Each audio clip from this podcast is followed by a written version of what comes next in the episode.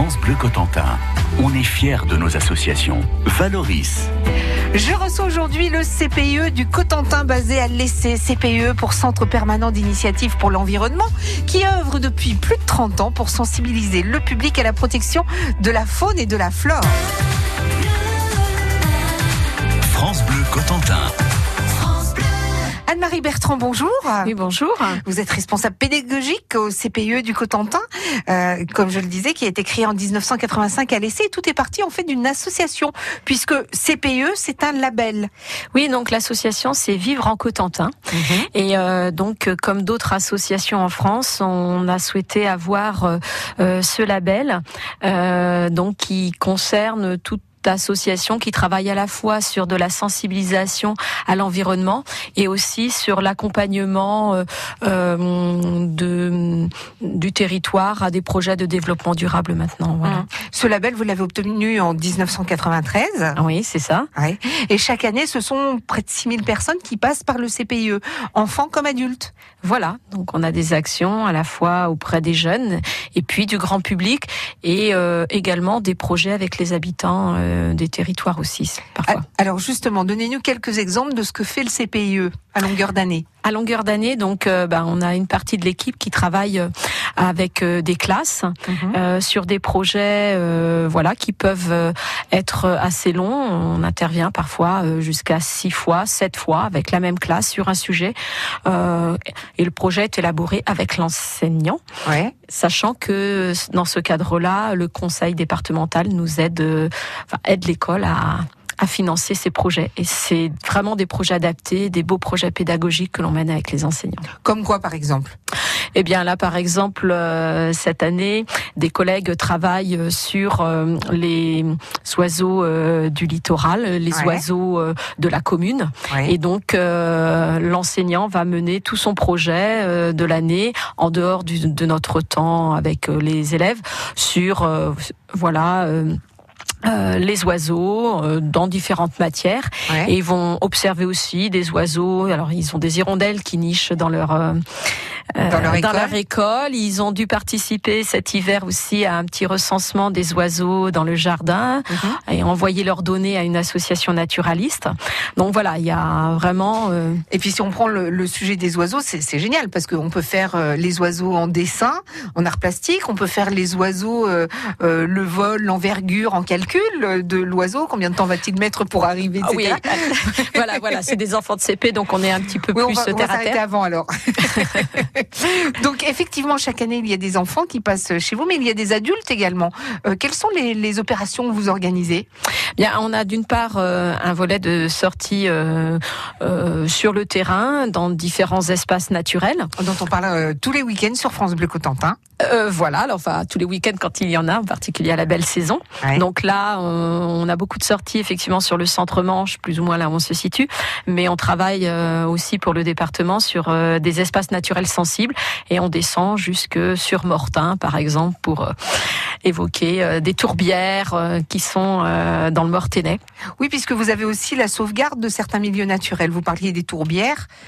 Alors voilà, une une autre partie de l'équipe travaille sur de la gestion de milieux naturels. Mhm. Donc on a une collègue qui est conservatrice d'une réserve naturelle nationale, la tourbière de Maton, qui est située à l'essai, et une autre collègue qui euh, travaille sur euh, la gestion de trois espèces euh, donc acquis par le département.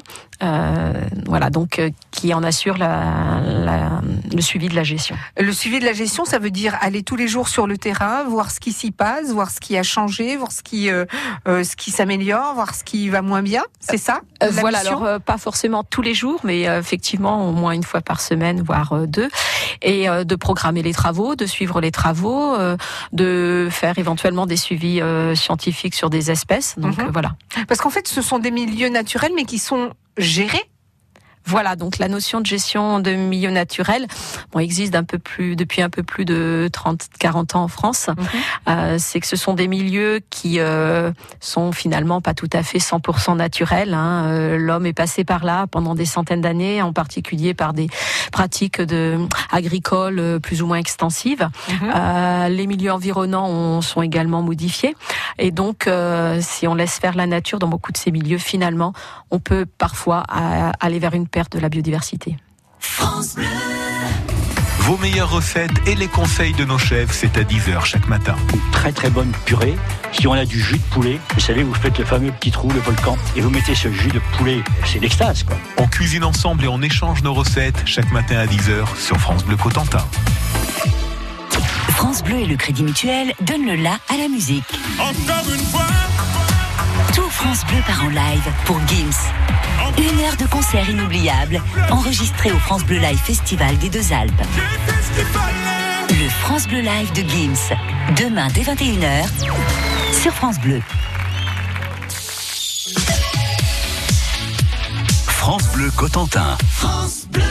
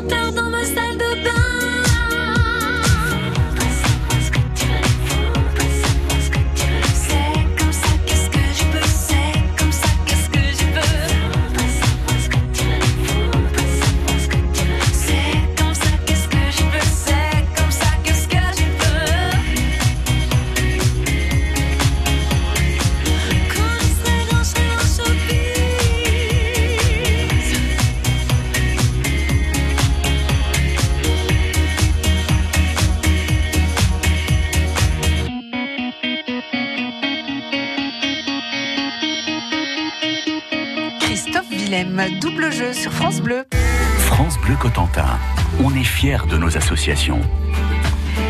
Et aujourd'hui, je reçois Anne-Marie Bertrand, responsable pédagogique au CPIE du Cotentin, CPIE pour Centre Permanent d'Initiative pour l'Environnement, qui œuvre depuis plus de 30 ans pour sensibiliser le public à la faune et à la flore. Alors vous sensibilisez, euh, comme vous nous l'avez dit tout à l'heure, pour euh, la réserve naturelle de Tourbière, euh, la réserve naturelle Tourbière de Maton, mais également pour euh, les espaces naturels sensibles. C'est quoi un espace naturel sensible?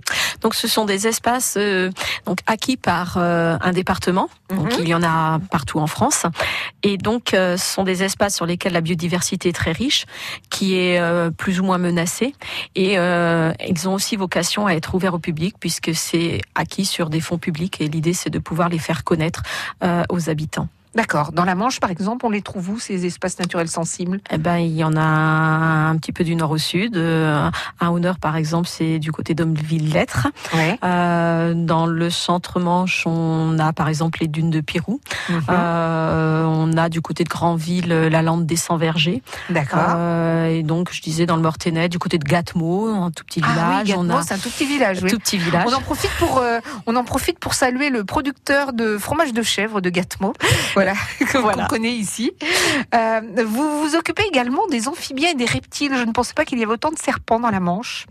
Alors, euh, il y a plusieurs espèces, effectivement. Mhm. Donc là, c'est un collègue qui est spécialiste et qui s'occupe d'un observatoire. Donc en fait, il est chargé euh, d'analyser toutes les données qui peuvent être recensées sur la Normandie. Mhm. Donc euh, et chacun peut y participer. Et c'est très simple. Il suffit de prendre une photo. Bah bien sûr. Vous êtes dans votre jardin, vous voyez en photo, le premier truc qui vous vient à l'idée, c'est de prendre une photo. De prendre une photo, vous voyez un serpent plutôt, et la première chose, c'est de prendre une photo. Euh, oui, mais bon, c'est quoi? C'est des vipères? C'est euh, Euh, bah, les vipères, euh, la vipère péliade, qui est la plus commune euh, la plus gentille, bien sûr. dans, la, dans le département. Pratiquement, il y a, il y a que cette espèce. Ouais. Hum, voilà. Sinon, on a des espèces de couleuvres, donc qui sont inoffensives et souvent les gens confondent couleuvres et vipères, sachant qu'en général, les couleuvres sont, se montrent un peu plus agressives que la vipère est beaucoup plus euh, euh, peureuse. Elle va beaucoup plus fuir et donc euh, c'est rarement elle qui arrive au pied de la maison. Si on voit plutôt un serpent près de la maison, il y a 99% de chances que ce soit plutôt une couleuvre. Alors on peut ne pas les aimer, mais en tout cas, ce n'est pas la peine de les euh, détruire. Voilà, on fait Euh, rien, on rentre chez soi, on attend qu'elle passe. Voilà, si on veut les éviter tout près de la maison, euh, on tond l'herbe euh, parce qu'ils aiment bien se cacher dans les herbes plutôt hautes. D'accord.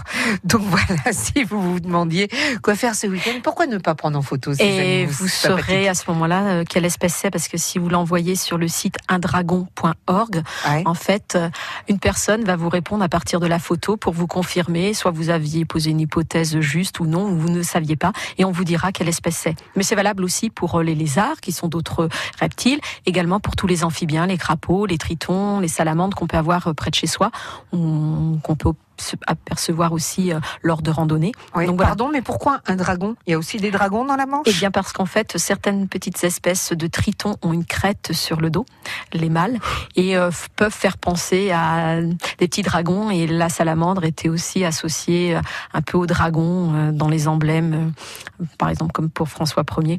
Donc voilà, on est parti sur cette idée du dragon dans son jardin. Vous me rassurez. Vous vous occupez également, bien évidemment, vous nous l'avez dit, de la faune, de la flore. Et alors, qu'est-ce que l'observatoire mousse et lichen Eh bien, c'est pareil. C'est une autre collègue qui euh, analyse les données concernant toutes les espèces de mousses et de lichens de Normandie. Donc là, on n'envoie pas de photos parce que c'est beaucoup plus difficile à déterminer. Mhm. Mais bon, des personnes plus ou moins euh, euh, motivées, intéressées peuvent euh, envoyer euh, des données de mousses de lichen pour repérer un peu quelles sont les espèces présentes dans notre région, s'il y a des espèces euh, rares et euh, éventuellement de voir comment préserver certaines espèces. Pour ce qui est des mousses, les mousses, c'est ce, ce qu'on trouve au pied des arbres, c'est ça? Eh bien, les mousses sont dans différents milieux. Oui, on peut les trouver au pied des arbres, on peut les trouver sur les toitures, on peut les trouver dans des espaces naturels comme sur les dunes. Il y a une petite mousse. Nous, on fait souvent l'expérience avec le public. Elle est complètement marron, euh. Euh, Quand il fait sec, il suffit de mettre un tout petit peu d'eau et en 10 secondes, on voit la mousse se Ah ouais. regonfler d'eau. C'est Ah ouais. magique. On l'appelle la mousse magique entre nous. Bon, nous sommes ensemble jusqu'à 13h. Si vous voulez en savoir plus, eh ben, restez avec nous. France Bleu Cotentin. Tu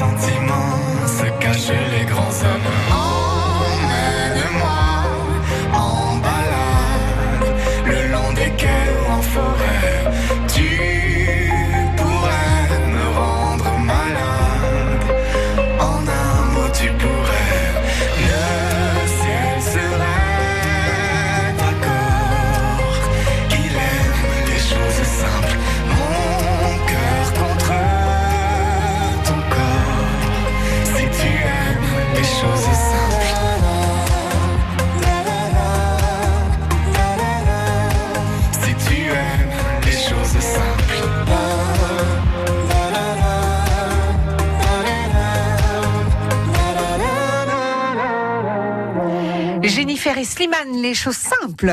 De 11h à 13h, Valoris sur France Bleu Cotentin. Mais pas toute seule, puisque je suis en compagnie d'Anne-Marie Bertrand, responsable pédagogique au CPE du Cotentin. Allez, c'est combien vous êtes d'ailleurs de, de personnel euh, au CPIE environ? Alors on est 15 personnes, mais on est équivalent temps plein, on est à 11 et demi à peu près. D'accord, faut être un scientifique quand on vient chez vous, quand on, on veut travailler chez vous.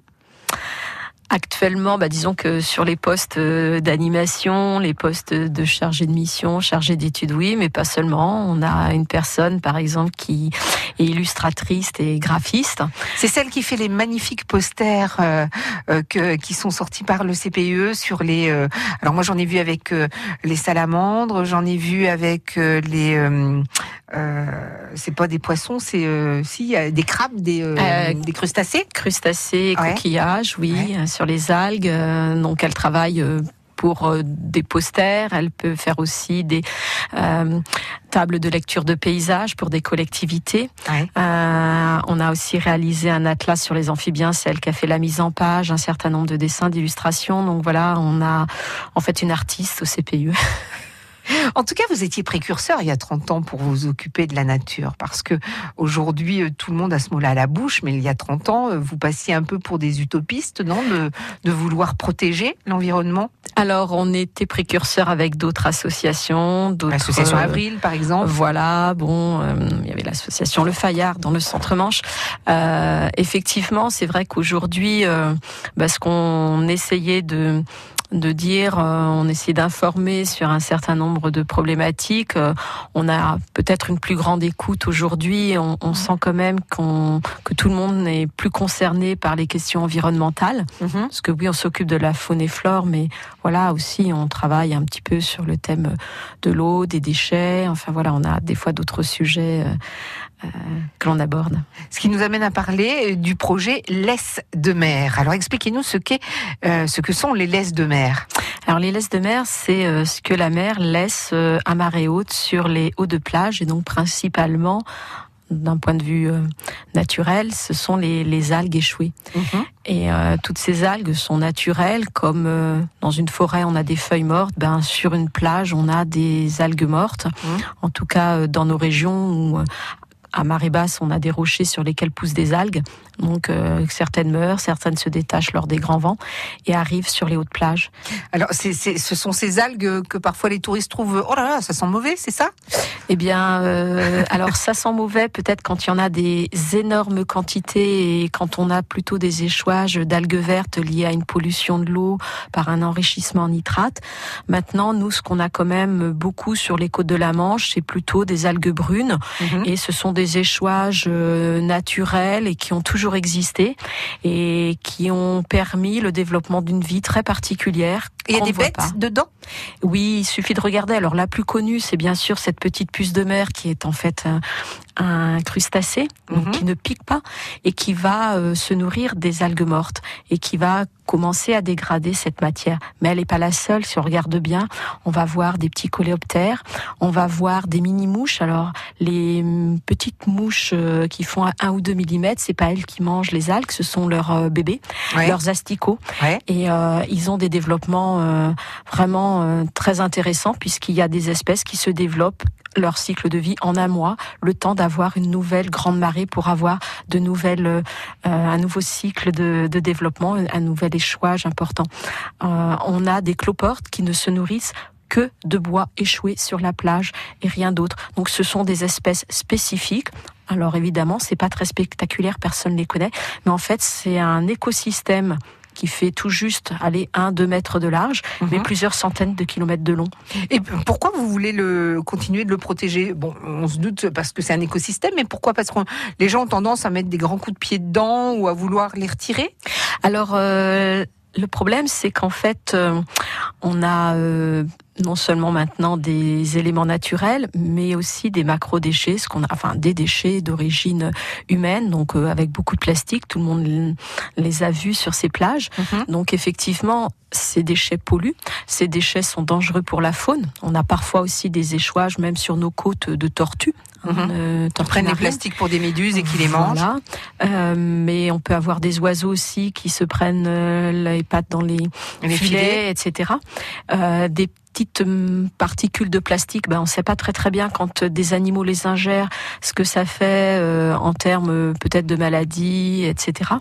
Et par le biais de la chaîne alimentaire, peut-être que ça arrive jusqu'à chez nous. On saisit pas encore très bien ces effets. Mhm. Donc voilà, l'idée c'est bien effectivement de voir comment euh, nettoyer euh, ces plages de ces déchets. Le problème c'est que au printemps, donc actuellement là du mois d'avril jusqu'à on va dire fin juillet, on a des oiseaux donc les gravelots qui nichent sur les hautes plages, nichent sur les laisses de mer parce qu'il y a une nourriture abondante, plein de petits insectes à aller chercher dans ces laisses de mer et que si on veut nettoyer, donc faire une bonne action quelque part pour euh, la nature en se disant je vais ramasser des plastiques, bah peut-être qu'on va pouvoir sans le faire exprès marcher sur des œufs, faire fuir les parents et pendant ce temps-là, vous aurez un prédateur, une corneille, un goéland qui viendra manger le petit, manger l'œuf. Donc l'idée c'est que au printemps cette saison eh bien, vaut mieux éviter le haut de plage. Et si on veut ramasser des plastiques, eh ben, on se contente du bas de plage et plutôt les ramasser. euh, Au mois de septembre, au mois d'octobre. voilà, mois de septembre, mois d'octobre, ou alors au mois de mars, après euh, les grandes marées d'hiver. Mais début avril, là, les gravelots commencent à nicher. faut vraiment éviter sur nos plages ces, ces hauts de plage. Il y a des expos. Il y a une expo aussi sur les laisses de mer qui est à disposition des écoles de voile, des offices du tourisme. Donc vous qui nous écoutez, si vous êtes intéressé par euh, ce qui se passe sur nos plages, n'hésitez pas à demander cette expo. Elle est gratuite ou euh, Elle est le prêt est gratuit, voilà. Donc il y a juste une petite convention. euh, voilà une convention à passer et il faut pas hésiter à demander. Anne-Marie Bertrand, le CPE du Cotentin, merci beaucoup d'avoir été notre invitée aujourd'hui. À Merci bientôt. aussi. Au revoir.